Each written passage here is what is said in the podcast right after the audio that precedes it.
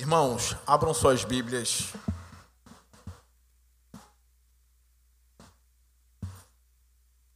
Em Marcos, capítulo 15, versículo 21. Nós vamos ler até o versículo 32.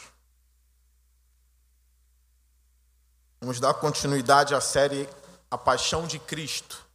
Todo domingo à noite nós estamos falando baseado na paixão de Cristo. Marcos, capítulo 15, versículo 21. Diz assim o texto: Certo homem de Cirene, chamado Simão, pai de Alexandre e de Rufo, passava por ali, chegando do campo. Eles o forçaram a carregar a cruz. Levaram Jesus ao lugar chamado Gólgota, que quer dizer lugar da caveira. Então lhe deram vinho misturado com mirra, mas ele não bebeu. E o crucificaram, dividindo as roupas dele. Tiraram sortes para saber com que cada um iria ficar. Eram nove horas da manhã quando o crucificaram, e assim estava escrito na acusação contra ele: o Rei dos Judeus. Com ele crucificaram dois ladrões, um à sua direita e outro à sua esquerda. E cumpriu-se a escritura que diz: Ele foi contado entre os transgressores. Os que passavam lançavam-lhe insultos, balançando a cabeça e dizendo: Ora, você que destrói o templo e o reedifica em três dias, desça da cruz e salve-se a si mesmo. Da mesma forma, os chefes dos sacerdotes e os mestres da lei zombavam dele entre si, dizendo: Salvou os outros, mas não é capaz de salvar a si mesmo. O Cristo, o Rei de Israel, desça da cruz para que o vejamos e creiamos. Os que foram crucificados com ele também o insultavam. Curve sua cabeça. Vamos orar ao Senhor.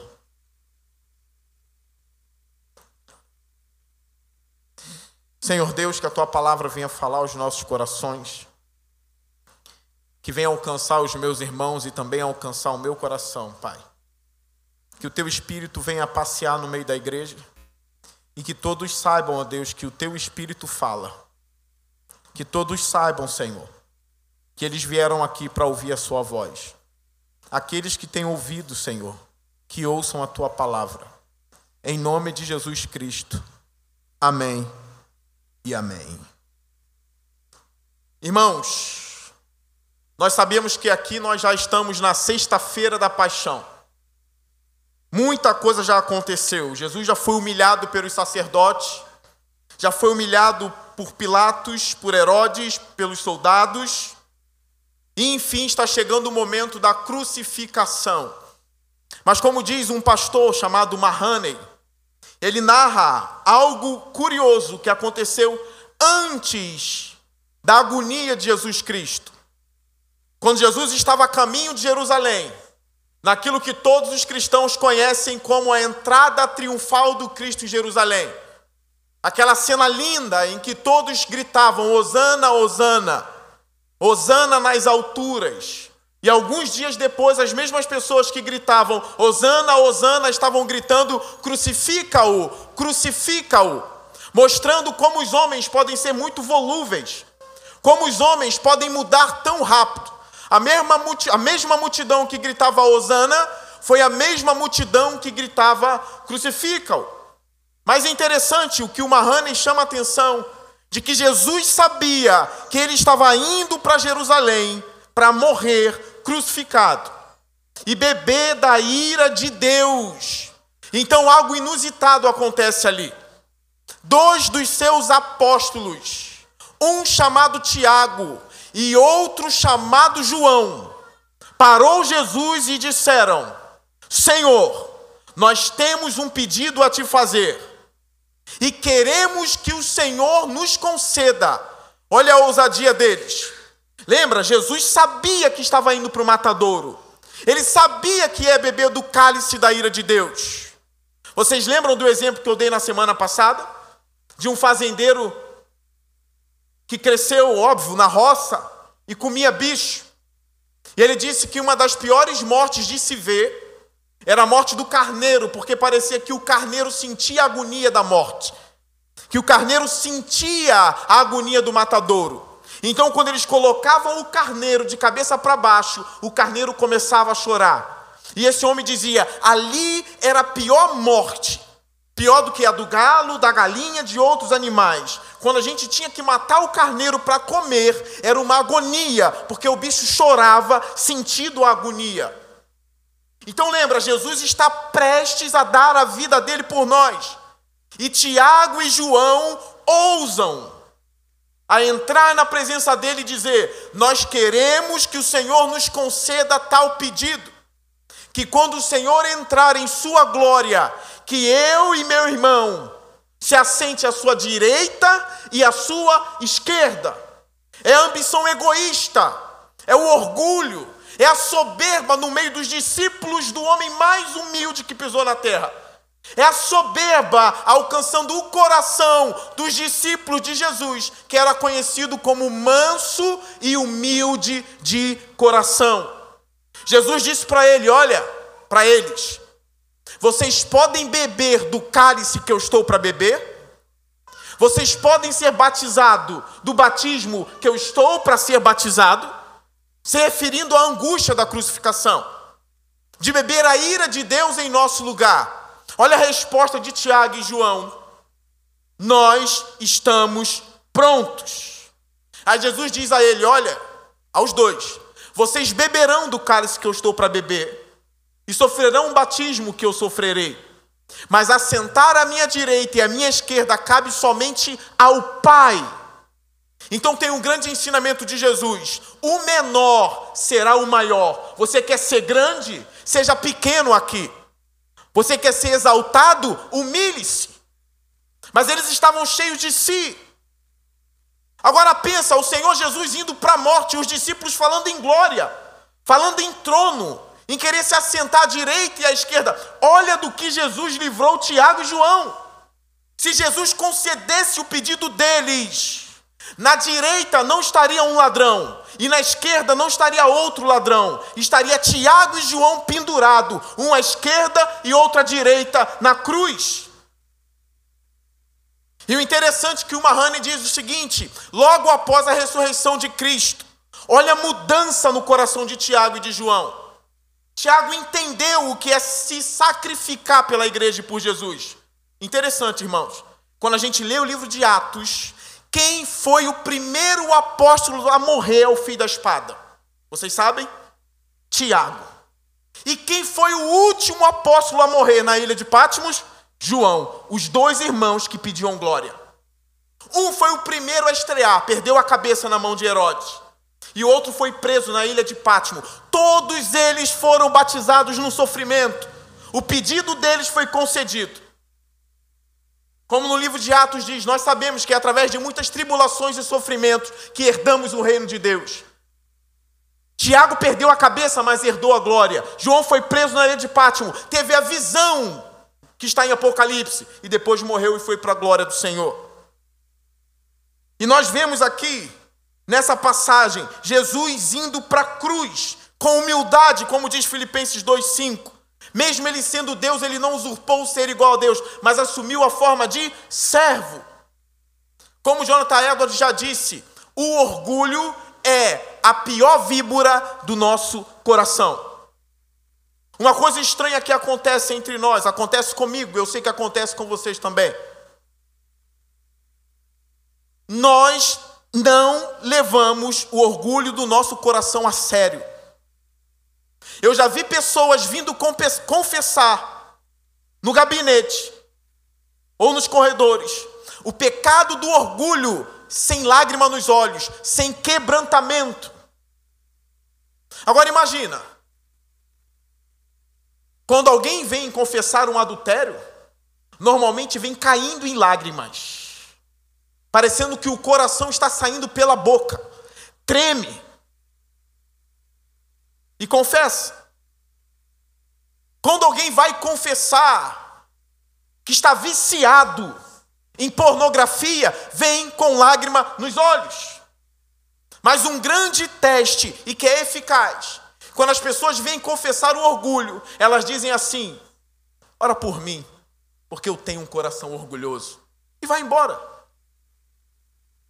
Richard Baxter, um grande pastor, já falecido há muitos anos, disse o seguinte: que o orgulho é muito pior do que o adultério. Por que, que o orgulhoso não confessa o orgulho com lágrima nos olhos? Sabendo que o pecado que está no coração dele é o mesmo pecado de Lúcifer. Lúcifer não adulterou com uma anja, porque eu nem sei se essa coisa existe. O pecado dele foi o orgulho. O orgulho mata você. Destrói a sua alma, e os discípulos, todos eles, estavam perecendo no orgulho, enquanto Cristo estava tomado pela humildade e humilhação. É a mesma coisa os cristãos quando vêm falar sobre idolatria, e não é nenhuma indireta aos meus irmãos que vieram essa semana falar sobre idolatria comigo, eles sabem de que eu estou falando, não é nenhuma indireta, que vocês eu já tratei. Mas às vezes as pessoas falam: olha, pastor, o meu problema é idolatria. Eu descobri, é idolatria. E fala com ar de sorriso. Olha, se o seu problema fosse de fato idolatria, você estaria chorando. Imagine a cena. Alguém chega no meu gabinete pastoral e diz assim, tremendo e chorando, preciso confessar um pecado. Eu pergunto qual? Idolatria, o que houve? Essa noite eu invoquei os espíritos e todas as entidades da religião da minha avó. E eu adorei todas elas. Como esse cristão viria no gabinete? Ele viria simplesmente rindo, dizer, pastor, o meu problema é idolatria. Eu acho que eu idolatro o meu carro. Eu acho que eu idolatro o meu filho. Não estou dizendo que não é possível alguém idolatrar o carro, ou idolatrar o filho, ou idolatrar um relacionamento, ou qualquer outra coisa. Mas é o que eu estou dizendo que se for idolatria de fato, essa pessoa precisa vir esmagada. Como alguém viria na igreja depois de ter adorado Lúcifer? Esmagado, idólatra. A idolatria é um pecado abominável por Deus. E o orgulho, três vezes abominável. Então, se você é crente, olha para a paixão de Cristo, para a crucificação de Cristo, e não vê ali a verdadeira humildade em pessoa sendo crucificado, enquanto os discípulos estão cheios do orgulho do diabo, e você fica confortável em ser uma pessoa orgulhosa, você não sabe o que é orgulho de fato. Enquanto nosso Senhor estava caminhando para beber o cálice da ira de Deus, Tiago e João queriam glória. O orgulho é a víbora mais venenosa do nosso coração. Sonde o seu coração. Se você está tomado pelo orgulho, você está tomado do pecado do diabo. Cuidado. Livre-se do orgulho. Nós sabemos aqui que Marcos agora ele começa a falar de horas. E é importante eu falar isso aqui. Às três horas da manhã, muito provavelmente foi o horário em que o galo cantou. A sexta-feira já começou. É o horário que Pedro negou Jesus três vezes, então o galo canta. Foi mais ou menos às três horas da manhã. Às seis horas da manhã, Jesus foi entregue a Pilatos. Às nove horas da manhã ele estava sendo crucificado. A meio-dia, ali ele deu o brado do mais profundo abismo: Deus meu, Deus meu, por que me desamparaste? E houve trevas do meio-dia às três horas da tarde, e todos os homens contemplaram aquilo. Às três horas ele entregou o espírito, e às seis horas ele foi sepultado. De três em três horas. A providência do Senhor sobre ele. E essa passagem começa de uma forma estranha. Um, um estrangeiro entra em cena. E Marcos dá um nome, pelo menos de onde ele vem. E também o seu nome Simão, que era muito comum. Versículo 21. Certo homem de Cirene, chamado Simão, Cirene fica no norte da África. Esse homem é africano. Muito provavelmente ele está saindo da África para vir a Jerusalém por causa da Páscoa. Ele é um prosélito. Ele é africano, mas teme o Deus de Israel e vai adorar o Deus de Israel em Jerusalém, saindo da África para Jerusalém. Uma vez uma pessoa disse para mim: Eu só congrego em igreja que for na esquina da minha casa. Eu não admito pegar o meu carro e ir para a igreja. Esse homem veio da África para adorar o Deus de Israel em Jerusalém. Em Jerusalém, ele não sabe nada do que está acontecendo. Ele não sabe quem é o Nazareno. Ele simplesmente apareceu em cena. Alguns estudiosos dizem que ele estava entrando na cidade enquanto Cristo estava saindo para ser crucificado.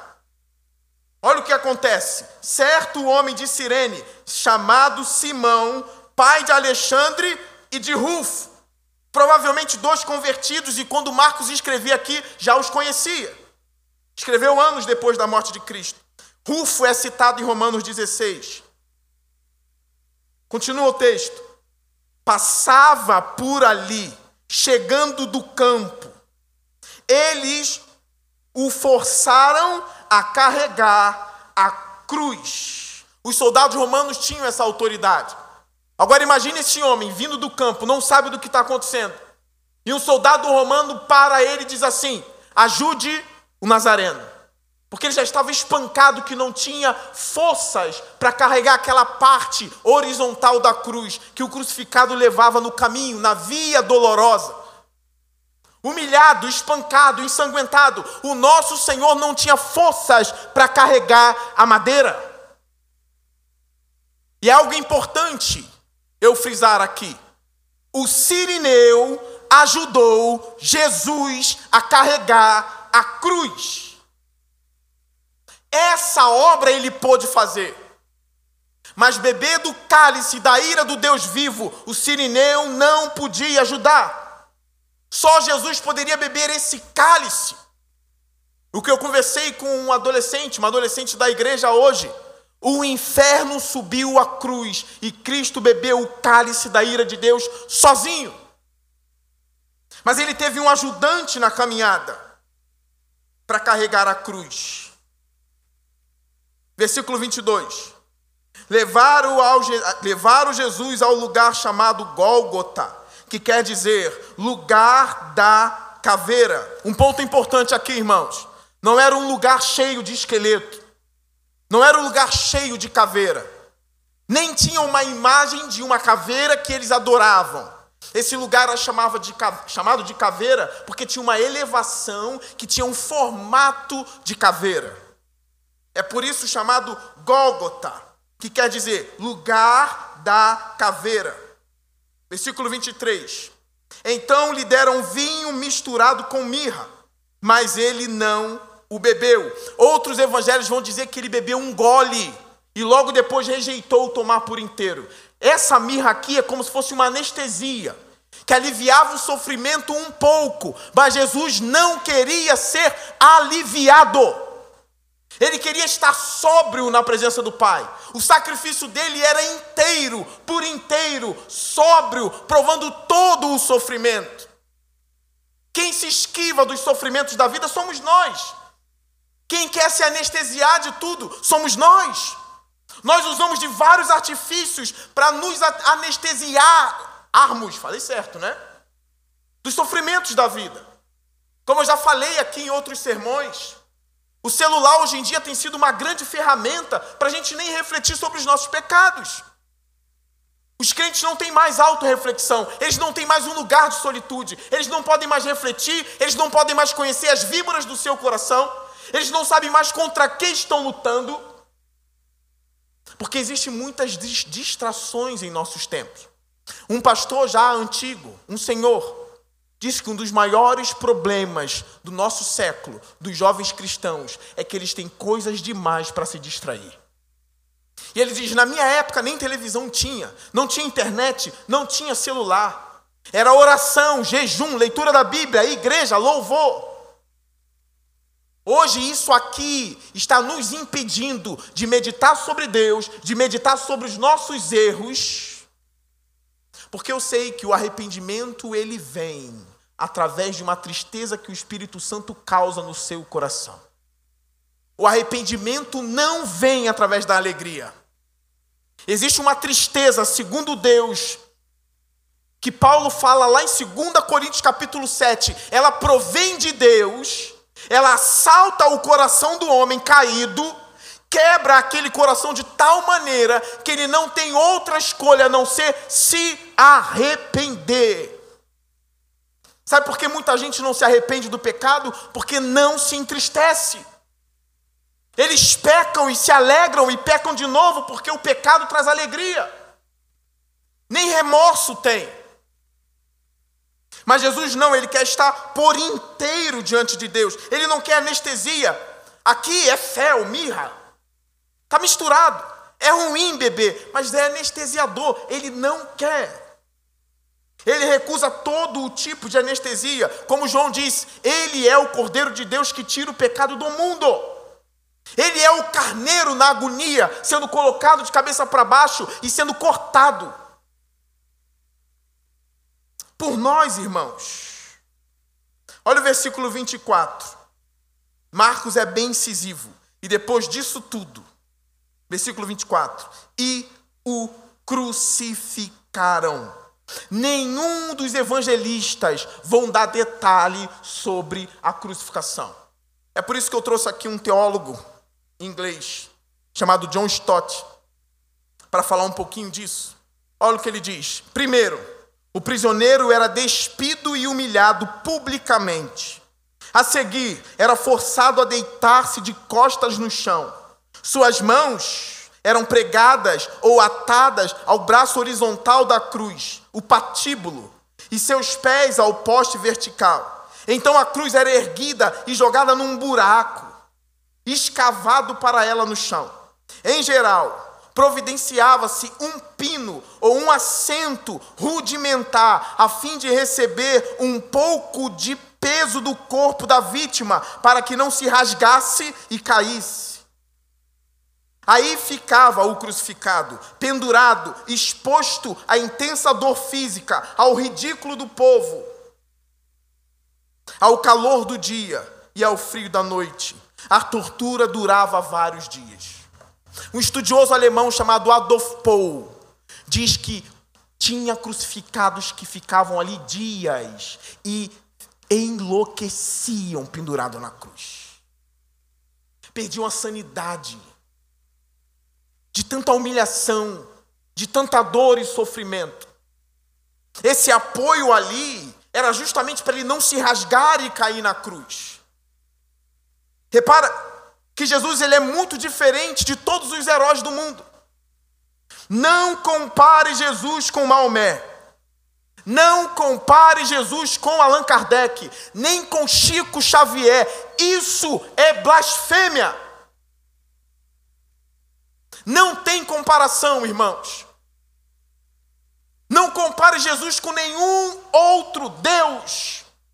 Algumas pessoas chegam e dizem assim: olha, mas existem várias civilizações. Eu estava vendo uma entrevista com um skatista ou surfista, agora eu não lembro. Ele é insignificante para mim. Ele foi casado com uma ator da Globo. É Pedro alguma coisa o nome dele. Ele disse: Olha, são tantos deuses, tantas civilizações. A gente que dá volta ao mundo, a gente sabe que não existe uma religião verdadeira. Cada uma tem a sua forma de adorar a Deus. Olha a opinião dele. E as pessoas que estavam entrevistando ele dizendo: "Concordo, eu concordo com você. Essa mensagem ela cativa. Você vai na Grécia, são vários deuses: Zeus, Ares, Hades, Afrodite e tantos outros. Você estuda um pouco da cultura nórdica, Thor, Loki, Odin, vários deuses. E algo que eu converso com os meus irmãos aqui, existe algo que os físicos chamam de o ajuste fino do universo. O Sol está no lugar onde ele deveria estar, a Lua também. Nem um pouquinho mais para baixo, nem um pouquinho mais para cima. Um pouquinho mais para baixo derreteria a Terra, um pouquinho mais distante, tudo congelaria. Está tudo exatamente no lugar certo. Sol, Lua, estrelas, galáxias, universo, tudo no lugar certo. É isso que os físicos e os filósofos chamam de o ajuste fino do universo. Eu faço uma pergunta a vocês. Se de fato a gente deveria considerar todos os deuses, se eu não me engano, a Índia tem mais de 6 mil deuses. A gente precisa levar isso a sério? Olha, não tem lógica isso. O crente ele é criado para pensar e raciocinar. Se houvessem seis, se houvesse seis mil deuses, seria uma catástrofe dos demônios, irmãos. Não teria ajuste fino, eles não se dão bem, eles são diferentes, eles entram em guerras. Como a Bruninha disse para mim hoje, Afrodite tem inveja até de alguém que se parece mais bonito do que ela. É invejosa. Imagine ela como uma deusa, tomando conta disso tudo. A briga de Zeus com Hades e tudo mais teria ajuste fino, ou seja, o universo não cabe na ideia do politeísmo, de vários deuses, porque o universo é harmônico, é coisa de um único Deus, não de vários deuses.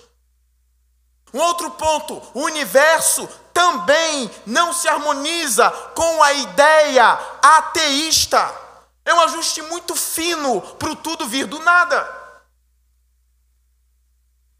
A razão para tudo ser harmônico é que Pai, Filho e Espírito são uma família eterna, harmônico, com o mesmo pensamento, mesmo amor, eternamente. Um não tem ciúme do outro, um deseja glorificar o outro. Aqui está Cristo, a segunda pessoa da Trindade, sendo crucificado por amor aos homens e ao mundo. Esse é o Deus verdadeiro. É o único Deus que desce para sofrer. Eu já disse para essa igreja: eu não sirvo para ser islâmico. Alá é muito pequeno para mim. Somente no Evangelho, somente no Evangelho de Jesus Cristo, nós encontramos um Deus que entra no sofrimento. Como ajudar uma mulher que foi abusada? Passou a infância toda sendo abusado, ou um homem a mulher, a infância toda sendo abusada. Ou o homem, a infância toda sendo abusado. Como? Alá é muito longe para usá-lo para consolar.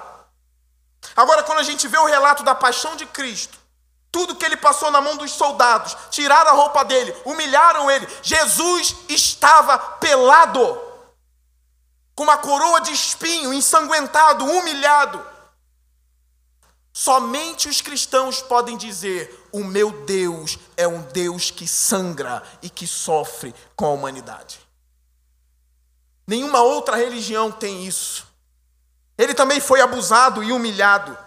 A pergunta que eu já respondi no sermão passado, quem estava aqui lembra: Onde estava Deus quando você estava sendo abusada? Ele estava nu na cruz do Calvário. Alá não desceu a cruz. Buda nem Deus era, coitado. Tem vários cristãos hoje vivos que são melhores do que Buda em obras e em sabedoria, muito melhores do que Buda. Cuidado, irmãos, com as ideias que vocês vêm estudando e ouvindo por aí. Cuidado com tudo isso. A crucificação era algo terrível, como eu disse. Alguns enlouqueciam na cruz porque passavam três, quatro dias pendurados, calor do sol, noite. Não respiravam direito. Alguns faziam força para frente para respirar e depois voltavam para trás. Depois as pernas enfraqueciam, eles não tinham mais força para se puxar e se rendiam e esperavam a morte. Na rebelião de, de Espartacus, há 70 anos, na verdade 70 anos antes de Cristo, Sete mil pessoas foram crucificados por Roma. E os relatos eram que as aves de rapina comiam eles pendurados, alguns vivos. Para os judeus, estar no madeiro é ser amaldiçoado por Deus. É o lugar que Jesus está. Eles não dão detalhes, irmãos.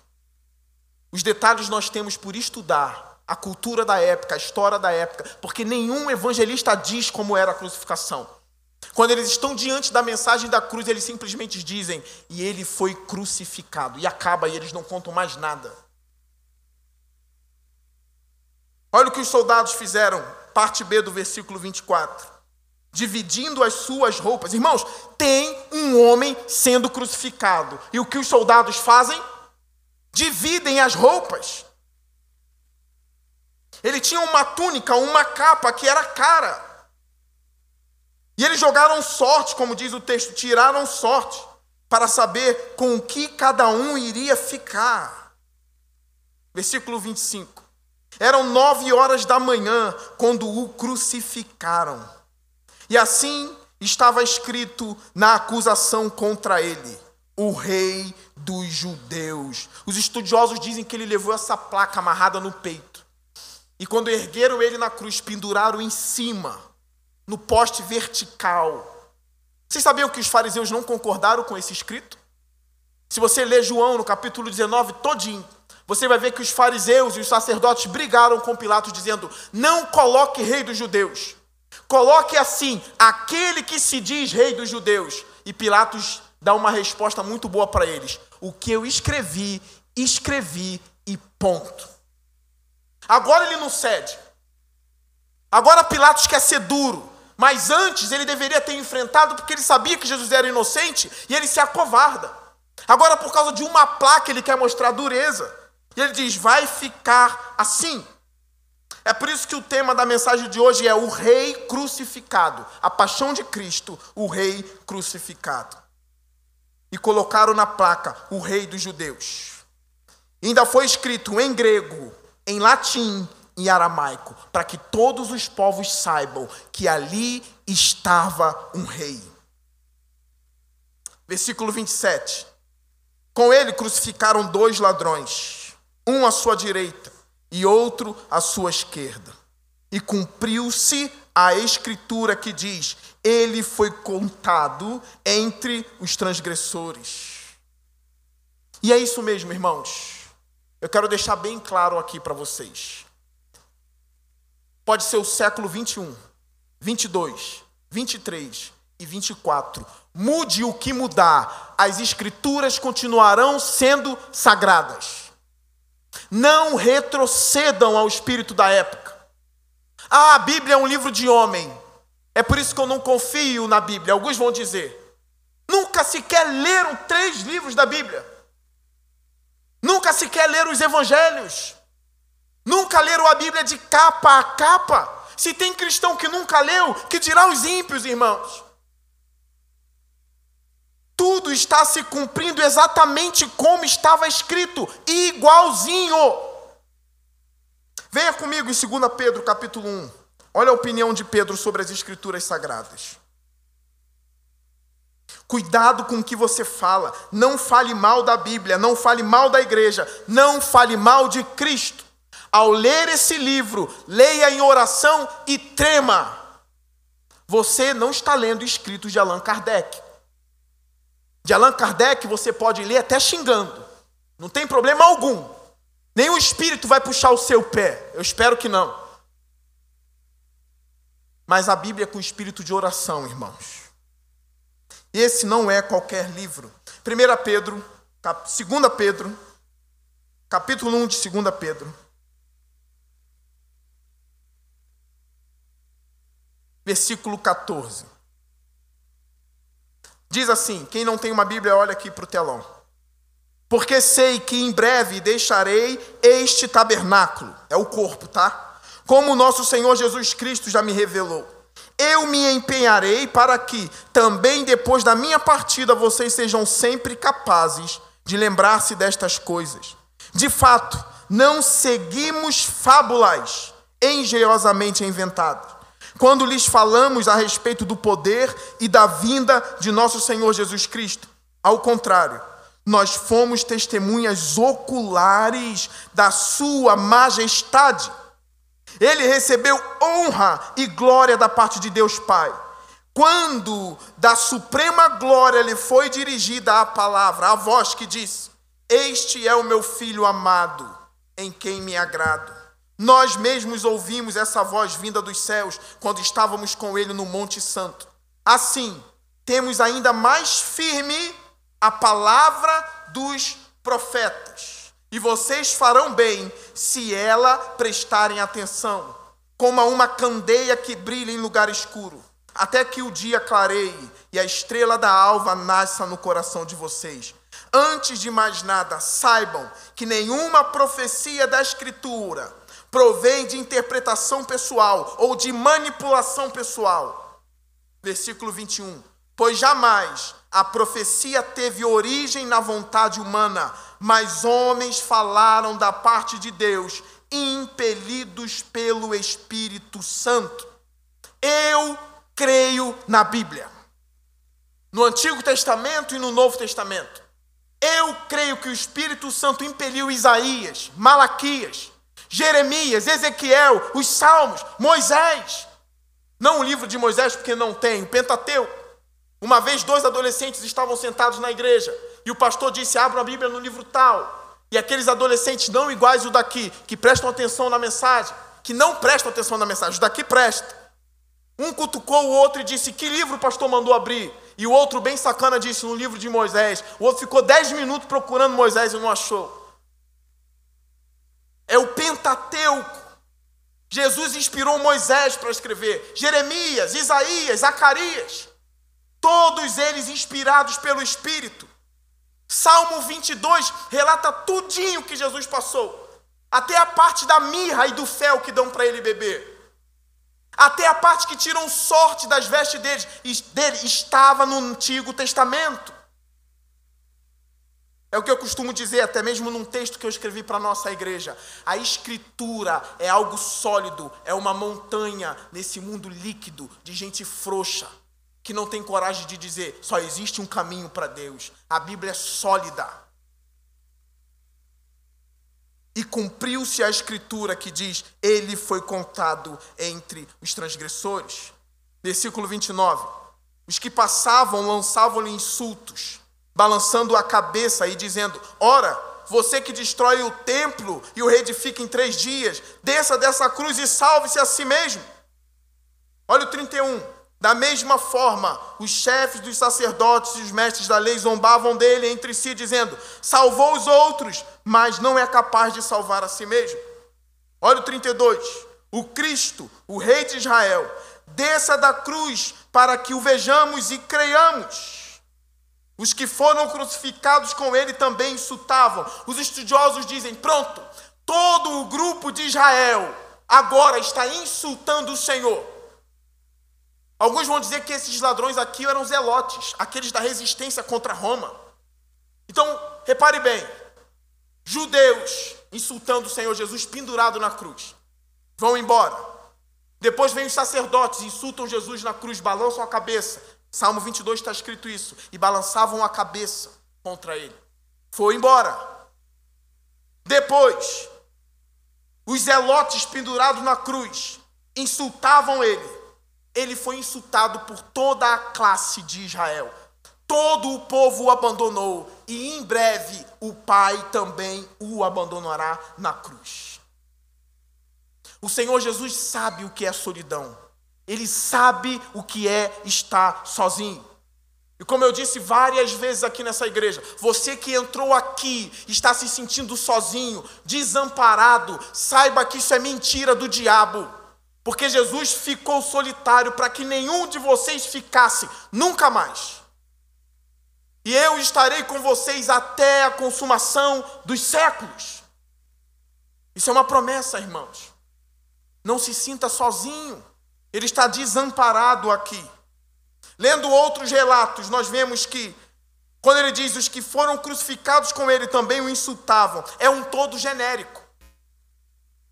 É como dizer assim: todo Israel seguia Jesus. Não é todo Israel, é uma multidão grande, é um todo genérico. Porque nós sabemos que Lucas fala que um dos ladrões não insultou. Um ficou perturbando ele, dizendo: Salva, nos tire daqui e desça você também. E o outro ladrão olhou e gritou para o outro: Olha, nós merecemos estar aqui, mas esse homem nada fez. A gente merece a cruz. E para nessa fala. Nós merecemos a cruz. Eu e você. Aquele hino antigo da Denise Cerqueira, né? Mas eu também fui Jerusalém, Senhor. Jerusalém maltratou o Senhor. Então a Denise Cerqueira, numa parte do louvor, diz assim: Mas outra chance recebeu Jerusalém. Por isso que o hino é Jerusalém e eu. A semelhança entre a gente e Jerusalém. A gente não é melhor do que eles. Aquela cruz era nossa. O cálice da ira de Deus era nosso. E ele não tinha nenhum pecado imaculado preso numa cruz. Então um ladrão disse: Não, ele não merece. Até que vem uma fala que ninguém esperaria. O ladrão virou para ele e disse: Tu és rei? Por que perguntar se ele é rei? Será que a placa de Pilatos tinha algum valor evangelístico ali na cruz?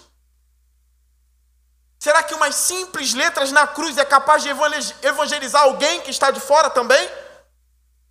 Se a cruz do madeiro é capaz de evangelizar alguém, quanto mais as escrituras leiam a palavra de Deus e ponto final.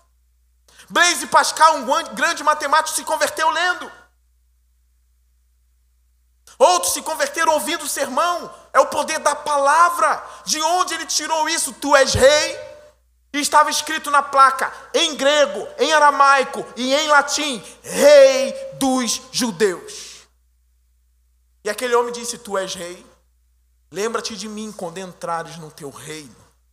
E provavelmente Jesus tirou um grande esforço, olhou para aquele homem e disse assim: Ainda hoje estarás comigo no paraíso. Ainda hoje estarás comigo no paraíso. Olha que coisa linda eu quero ler para vocês, já caminhando para o final do sermão.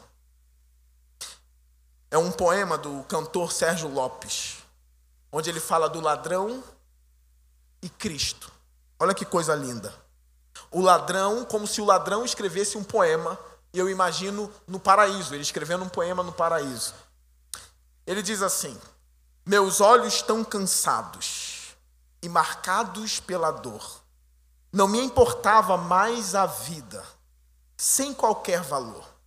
Humilhado em uma cruz, vendo ódio em cada olhar, só queria ter mais uma chance de recomeçar. Tentei um grande esforço, contemplar na outra cruz. Quem era aquele homem que chamavam de Jesus, que comigo dividia ali solidão, vergonha e dor. Porque tantos lhe odiavam e outros lhe davam amor. Teu olhar me fez estremecer e crer que ali estava o próprio Deus. Pude esquecer minha dor. Tinha ao meu lado um rei, morrendo por falar de amor. Na luz do teu olhar, senti o teu perdão, lavaste com teu sangue o meu coração. Sei que este amor não tem fim.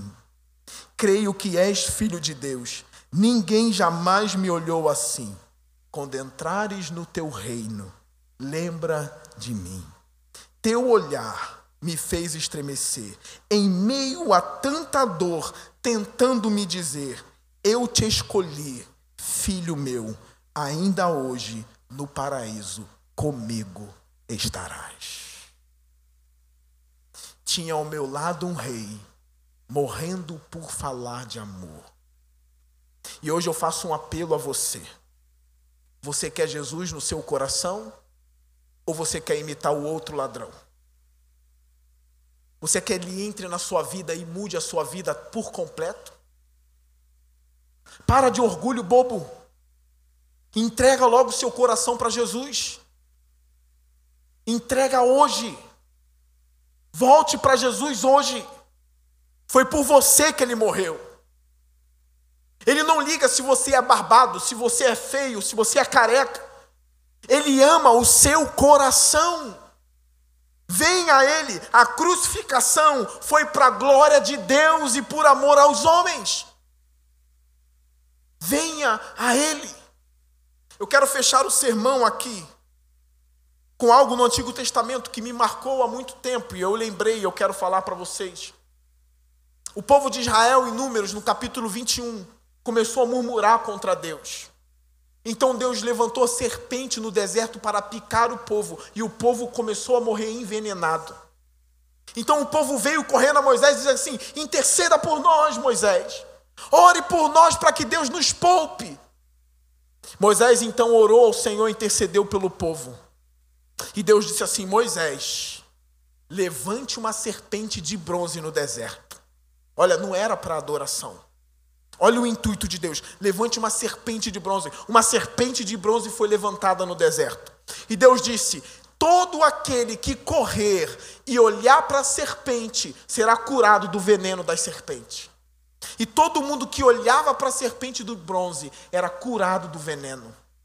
E Jesus disse lá em João, no capítulo 3: Assim como a serpente de bronze foi no levantada no deserto, o filho do homem também será levantado na terra. O que isso significa? Olhe para a cruz, pecador, e você vai ver nela Jesus ensanguentado, com uma coroa de espinho, despido, humilhado. Sabe por quê? Porque ali estavam os seus pecados sobre ele. Pensa na cobra. A serpente de bronze simbolizava o veneno que corria nas veias dos israelitas. Quando eles olhavam para a serpente, eles tinham a visão daquilo que estava no interior deles, que era o veneno de uma cobra. Ao olhar para a cobra, eles tinham a visão daquilo que estava no coração, matando eles. Ao olhar para a cruz e ver o Filho de Deus ensanguentado, sujo, destruído, eu tenho a visão do pecado que corre nas minhas veias, que estava caindo sobre ele. E ao olhar para o Cristo crucificado, do mesmo jeito que o veneno saía da veia, o seu coração é purificado de todo pecado, porque na cruz do Calvário ele levou sobre si os seus pecados. Grava isso. Corre para a cruz de Cristo. Cai aos pés de Cristo e haverá perdão para você. Ele é o Salvador do mundo e é o Cordeiro de Deus que tira o pecado do mundo. Renda-se a Cristo e você será salvo. Não perca tempo, é hoje. Quantas semanas ouvindo sermões, quantos meses, quantos anos e nunca se prostrou a Cristo? Vai esperar o último minuto de vida? Talvez você não tenha a mesma sorte que o ladrão da cruz. Talvez você tenha o azar do outro. É por isso que Hebreus diz: o dia da salvação é o dia que se chama hoje, é agora. Você que quer ser restaurado, é hoje. Que o amor de Cristo te constranja agora. É a minha oração por você. Fique de pé. Curve sua cabeça.